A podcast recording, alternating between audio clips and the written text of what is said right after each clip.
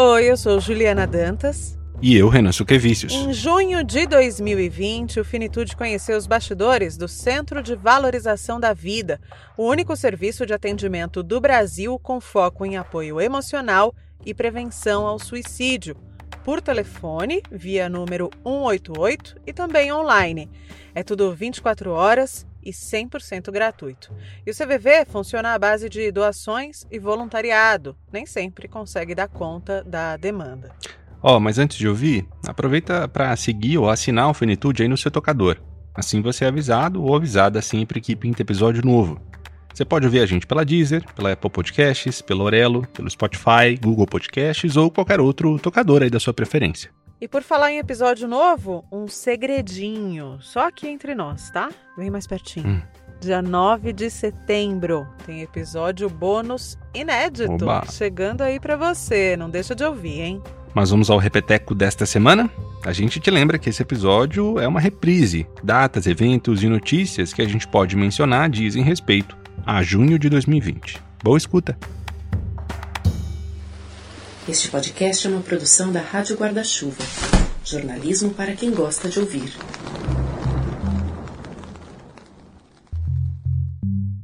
O Brasil tem um único serviço com foco em apoio emocional e prevenção ao suicídio que funciona 24 horas por dia, 7 dias por semana e que é 100% gratuito. O Centro de Valorização da Vida tem canais telefônicos e online. Funciona à base de doação e voluntariado e não tem dado conta da demanda. Dados preliminares obtidos pelo Finitude mostram que não houve aumento na procura pelo serviço nos primeiros meses de pandemia. Pelo contrário, de março para abril há até queda do número de contatos. O que chama atenção, no entanto, é a quantidade de chamadas não atendidas. Em abril, chegou a 21%. Além da queda prevista na quantidade de voluntários por causa do avanço do coronavírus, os números expõem um ou mais gargalos. Mas antes de a gente falar sobre isso, nosso convite hoje é para um mergulho pela estrutura do Centro de Valorização da Vida.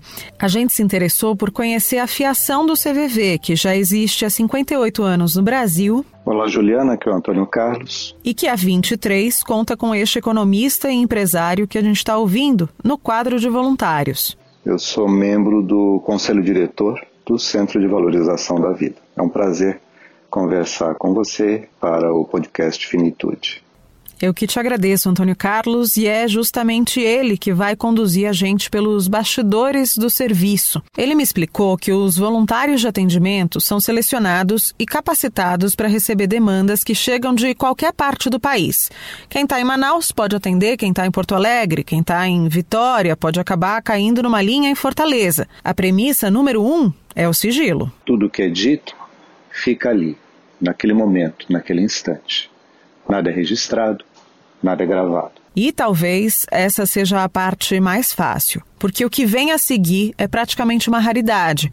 A escuta sem julgamentos e também sem aconselhamentos. O grande problema do nosso diálogo comum de uns com os outros, né, é que nós sempre queremos medir a outra pessoa com a nossa régua, com a nossa forma de encarar a vida, segundo os nossos valores. E no trabalho que é feito do que podemos chamar de escuta empática é se colocar efetivamente no lugar do outro. Então, o que o voluntário do CVV precisa é respeitar que o outro reúne todas as condições para saber e decidir o que lhe convém, o que é melhor para ele. Nós precisamos respeitar isso. Nós temos que entrar no seu mundo interior e principalmente no mundo dos seus sentimentos. Quanto mais eu compreendo o que ele está sentindo, mais eu me aproximo da outra pessoa. E aceitação, né? Aceitar não é concordar, é mais do que isso. É não julgar, né? é aceitá-lo do jeito que ele é. A duração do papo é o tempo de quem entra em contato em busca de apoio. A maioria dura até um minuto, mas há quem precise de mais de uma hora. Em abril, a média foi de 7 minutos e 14 segundos por atendimento. Ao final da conversa, não há encaminhamento para nenhum serviço psicológico, a não ser que a pessoa peça. O trabalho é feito por pessoas comuns. Né? O nosso trabalho não é um tratamento, não é uma escuta. é um apoio emocional, como nós chamamos, naquele momento que a pessoa está passando por um momento difícil. Se o voluntário ficar preocupado em passar algum tipo de encaminhamento, bom, então nós já vamos entrar naquele processo do julgamento, né? Eu já estou julgando ele precisa de tratamento tipo 1, tipo 2, tipo 3, por profissional A, B ou C, ou que ele tem isso ou tem aquilo. Se eu entro nisso, eu me afastei completamente daquele atendido, daquela é, escuta, da empatia, porque eu estou preocupado em julgá-lo, avaliá-lo, o que ele tem, o que ele não tem, o que ele deixa de ter. Em todo o Brasil, são 4.200 voluntários divididos por 122 postos de atendimento. E a demanda deu um salto significativo. Há três anos havia um milhão de atendimentos anuais. Agora são mais de 3 milhões. A organização da entidade atribui este comportamento à unificação do serviço em um telefone de três dígitos, gratuito, o 188. E em 2019, foram mais de 3 milhões 160 mil escutas em ligações, chats ou pessoalmente, como no caso da tragédia em Brumadinho, por exemplo, quando os voluntários fazem as malas e vão atuar em campo. Na ponta do lápis, são 8.657 atendimentos por dia ou 360 por hora. O canal 188 é gratuito porque é uma concessão do Ministério da Saúde. Passou a ser operado pelo CVV quando conquistou o título de atividade pública, assim como bombeiros, polícia ou SAMU, por exemplo. E o envolvimento do governo para por aí. O CVV é uma instituição filantrópica e que depende de voluntariado e doações. Aliás, alguns voluntários chegam a pagar para trabalhar. Muitos entram no rateio para custear aluguel, água, luz de um posto de atendimento e há vaquinhas também para eventuais viagens de treinamento. A exigência básica para passar pelo treinamento de 36 horas é ter mais de 18 anos e, no mínimo, 4 horas semanais disponíveis. E se, por um lado, a pandemia fez com que de março para abril caísse o número de voluntários, por outro, o atendimento remoto deu um pulo de 16% para 62% do total, o que é inédito. Nós aí temos que passar por uma série de avaliações que o voluntário tenha na casa dele é, um local adequado, né, sem interferência externa, é, tem uma boa, uma boa banda larga, né, para que possa manter qualidade no atendimento, mas são ajustes. Né? Os próprios voluntários que estão também em casa aumentaram a sua capacidade de atender, a disponibilidade aumenta, né?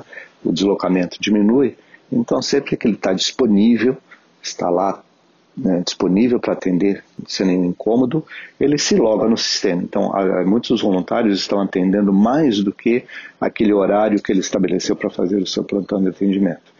Eles estão estendendo os seus horários de plantão é, para as madrugadas, para outros horários em que ele está disponível. O aumento dessa dinâmica de voluntários trabalhando de casa, desde que continuem garantindo o sigilo e a atenção a quem está entrando em contato, pode apontar novos caminhos para o fluxo de serviço e desafogar, ainda que em partes, a quantidade de chamados.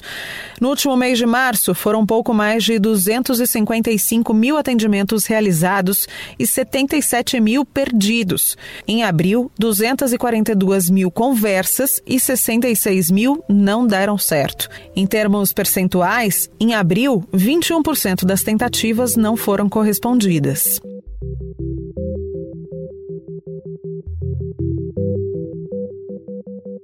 Entra na roda aqui com a gente agora a psicóloga Karen Scavacini, fundadora do Instituto Vita Aleri de Prevenção e Pós-Venção do Suicídio. A gente recebe muitas pessoas falando que ligaram e que o tempo de espera é muito grande.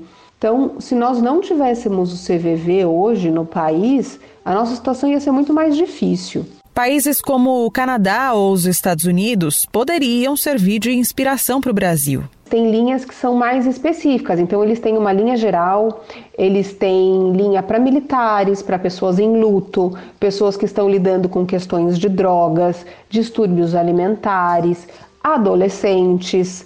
Então, tem uma segmentação dessas linhas de ajuda e são muitas, muitas instituições que oferecem esse serviço. Ou seja, fica mais fácil de dar conta da demanda, né? Do que você ter uma linha só para o país inteiro. O CVV vem passando por transformações. Se em 1962, quando foi criado, lançou mão da tecnologia de comunicação de ponta da época, que no caso era o telefone, a internet vem abrindo novas possibilidades e também desafios. O e-mail passa a ser uma segunda dinâmica de troca de mensagens. E o atendimento por chat, por exemplo, é um grande gargalo para absorver a busca, especialmente dos mais jovens. Muitas vezes eles não sabem aonde buscar essa ajuda, né? E quando eles descobrem, eles vão atrás, porque eles precisam ser ouvidos, eles querem ser ouvidos, e muitos deles vão usar então o chat. E pelo chat, eles acabam falando muito sobre suicídio no chat porque às vezes é muito mais fácil você escrever que você está pensando em se matar do que você falar que está pensando em se matar. Então tem sim muita procura de jovens, jovens que falam de autolesão, de automutilação e de pensamento suicida. Então isso mostra, né, se a gente fizer uma análise, de que o chat é uma forma de ajuda interessante e importante para os jovens hoje em dia.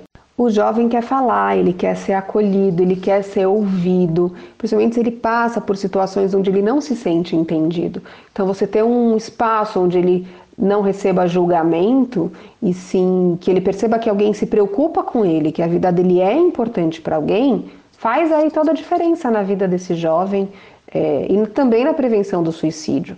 É óbvio, né, Jô? Só isso resolve? É claro que não mas a gente está falando de um passinho, de uma pecinha de um quebra-cabeça que é complexo dentro da prevenção do suicídio. E sempre que a gente fala desse assunto, não dá para perder de vista que o suicídio é multifatorial. Precisamos entender que ele ocorre por diversos fatores interligados fatores complexos e que têm relação com o social, com o cultural, com o econômico, com o biológico, com o psiquiátrico, com o psicológico. Então a gente não pode dizer que o suicídio ocorre por causa da pandemia, por exemplo, tá? O que pode acontecer é que o estresse ligado à pandemia, em alguns casos, seja o desencadeante, ou seja, aquela gota d'água daquele comportamento. Se a gente observar quais seriam os fatores de risco dentro de uma pandemia, como por exemplo, o desemprego, estar com uma doença grave, a desesperança, a gente sabe que desesperança aumenta em até 40 vezes o risco de suicídio, a falta de dinheiro.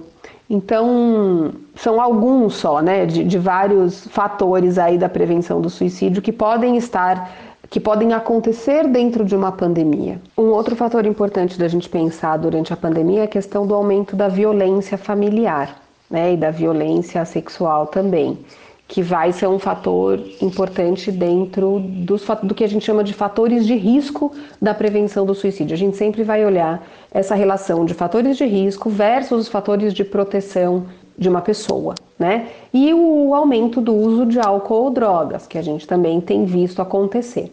Estes pontos reforçam não só a necessidade de linhas específicas para atendimentos de pessoas com ideação suicida, como para aqueles chamados sobreviventes do suicídio, que são os familiares ou amigos de quem partiu. Eles têm um risco maior uh, de morrerem por suicídio do que a população geral.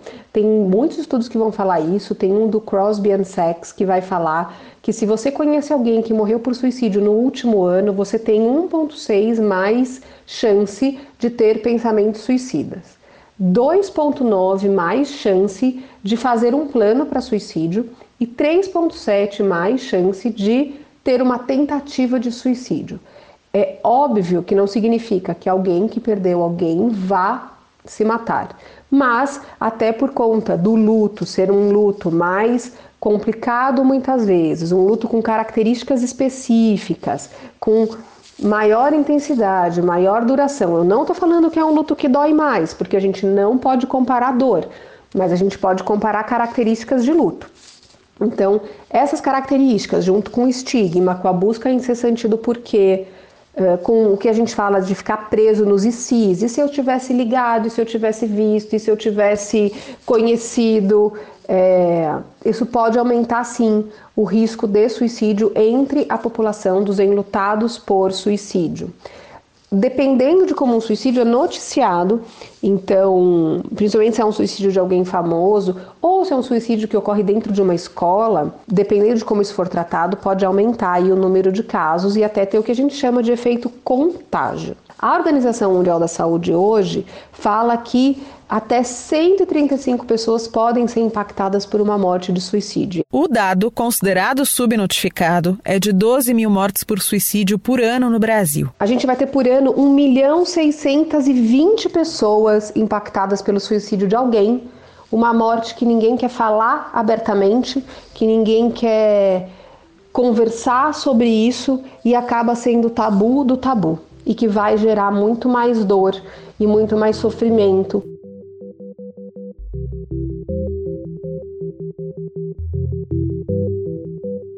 Embora a gente venha falando mais sobre a solidão agora durante o período de isolamento, para o CVV esse assunto é recorrente.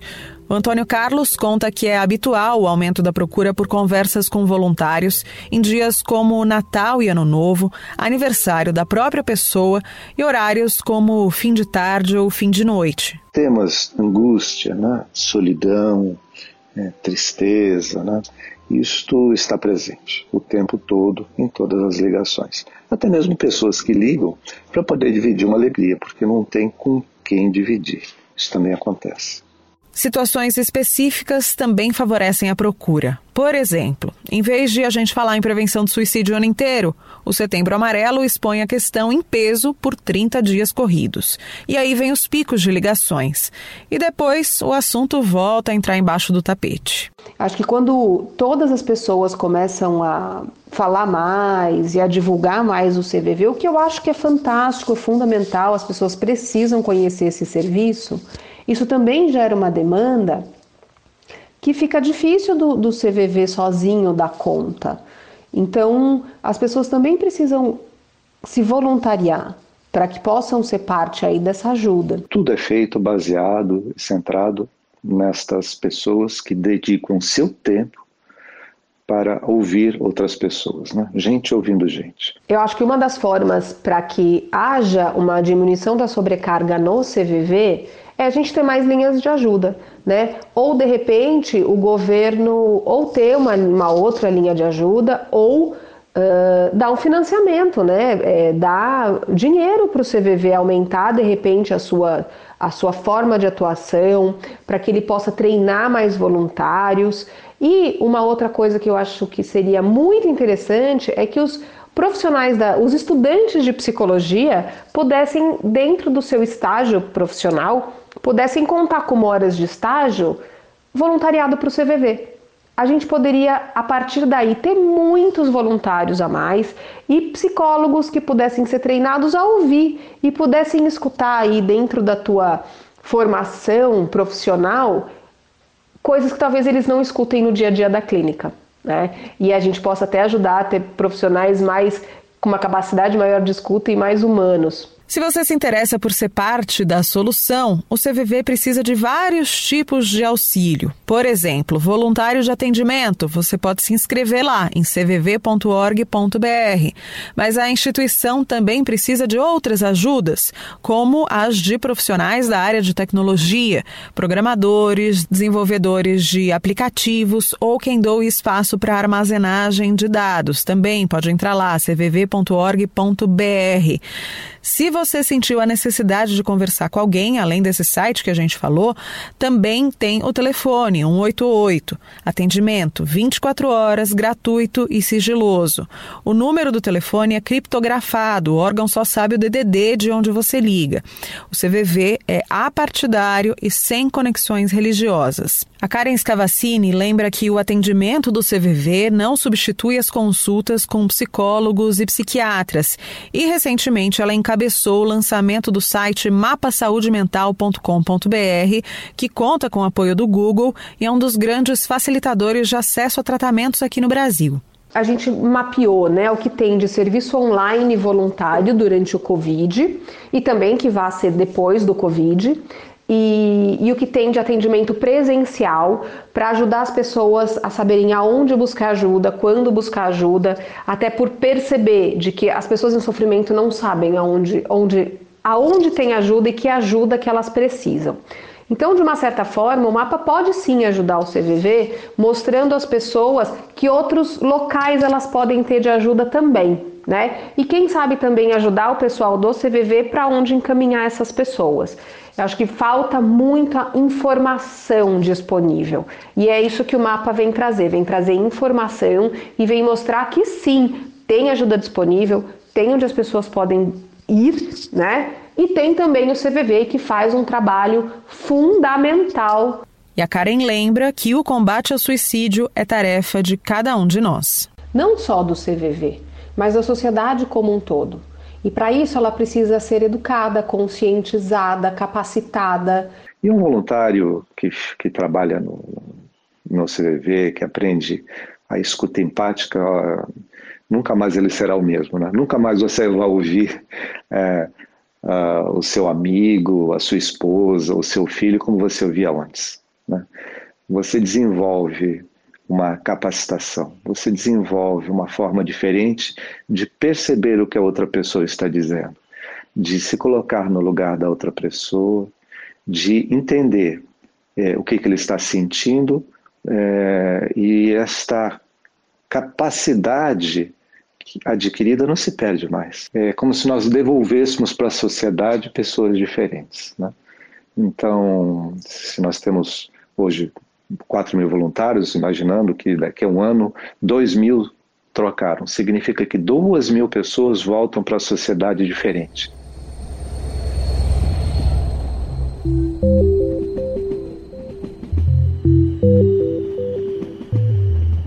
Tá chegando por aqui o Tom Almeida, nosso colunista, criador do movimento infinito de discussões sobre o viver e o morrer.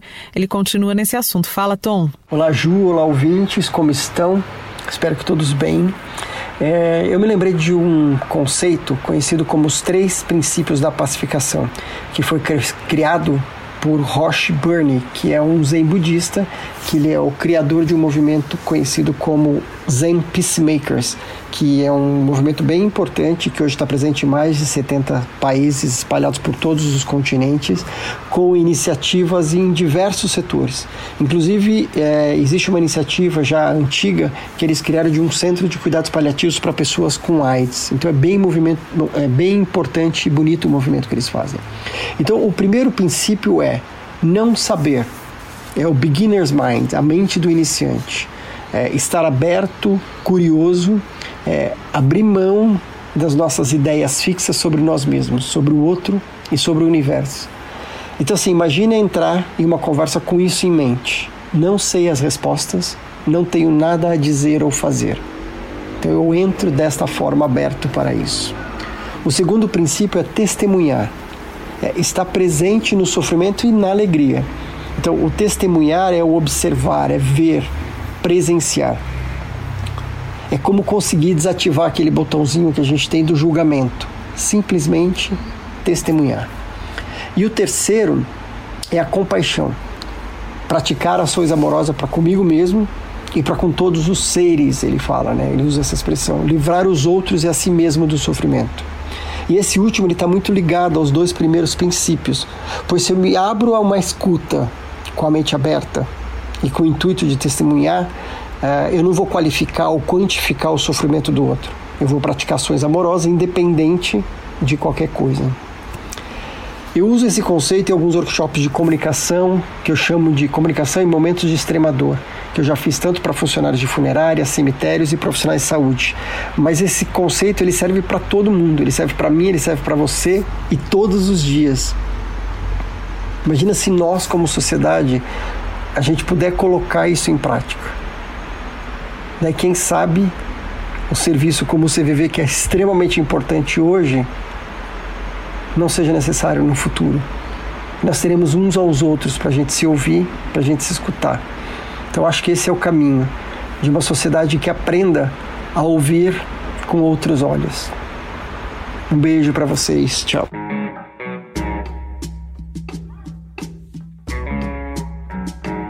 Bom dia.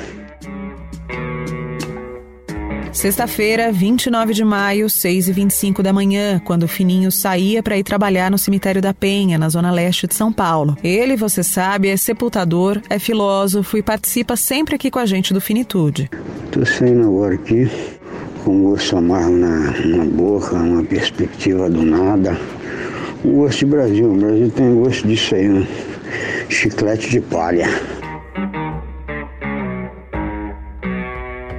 No fim de semana, o Fininho esteve de olho nas manifestações antirracistas e antifascistas nos Estados Unidos e também aqui no Brasil. Olha, o Brasil é o fruto mais popudo, o mais suculento fruto do mercantilismo. O Brasil consegue manter até hoje práticas e costumes daquele período consegue manter as senzalas, o distanciamento social do Brasil, o apartheid, é o maior do mundo. Não existe desigualdade maior. Desigualdade racial, étnica. Isso é que causa em muita gente a falsa impressão de progresso. Olha, estamos fazendo isso, aquilo, não distribui renda, o Brasil não consegue sair desse período triste do mercantilismo. E antes de ir embora, deixa eu te dar uma dica do próximo podcast para você ouvir acabando aqui o Finitude. Rádio Escafandro, do Tomás Chiaverini, nosso parceiro da Rádio Guarda-Chuva. O episódio mais recente é um mergulho pela Netflix e analisa, entre outras coisas, qual que é o impacto do nascimento desse serviço de streaming, não só para o modo como a gente consome filmes e séries, mas também como essas produções audiovisuais passaram a ser feitas. Vale bastante a pena ouvir. Bom, vou deixar para vocês alguns links tanto o mapasaudemental.com.br na descrição aqui do episódio para você ter acesso, dar uma fuçada por lá para você ver como pode ser auxiliado ou como pode ficar ligado para auxiliar de repente algum amigo, algum familiar que você sinta que precisa, mapasaudemental.com.br. Vou deixar também outros dois links para você clicar se quiser se interessar por ler duas citações do Finitude nos últimos dias. Uma delas na coluna do jornalista Ricardo Couto no UOL e a outra nesta segunda-feira do blog Morte Sem Tabu da Camila Apel na Folha, inclusive aniversariante dessa semana. Ela abriu espaço para a pesquisadora Cintia Araújo falar da questão das mortes violentas de pessoas negras, assunto muito importante que a gente já abordou aqui no Finitude e justamente a Cintia Araújo é, cita o Finitude, este episódio episódio que chama Vidas Negras Importam. Se você ainda não ouviu, recomendo que ouça, porque infelizmente é um assunto sobre o qual a gente não vai parar de falar tão cedo. Não esquece também de passar lá no apoia.se barra Finitude Podcast e considerar ser um colaborador aqui do Finitude. Eu volto na próxima terça-feira. Para você eu deixo meu beijo, meu muito obrigada.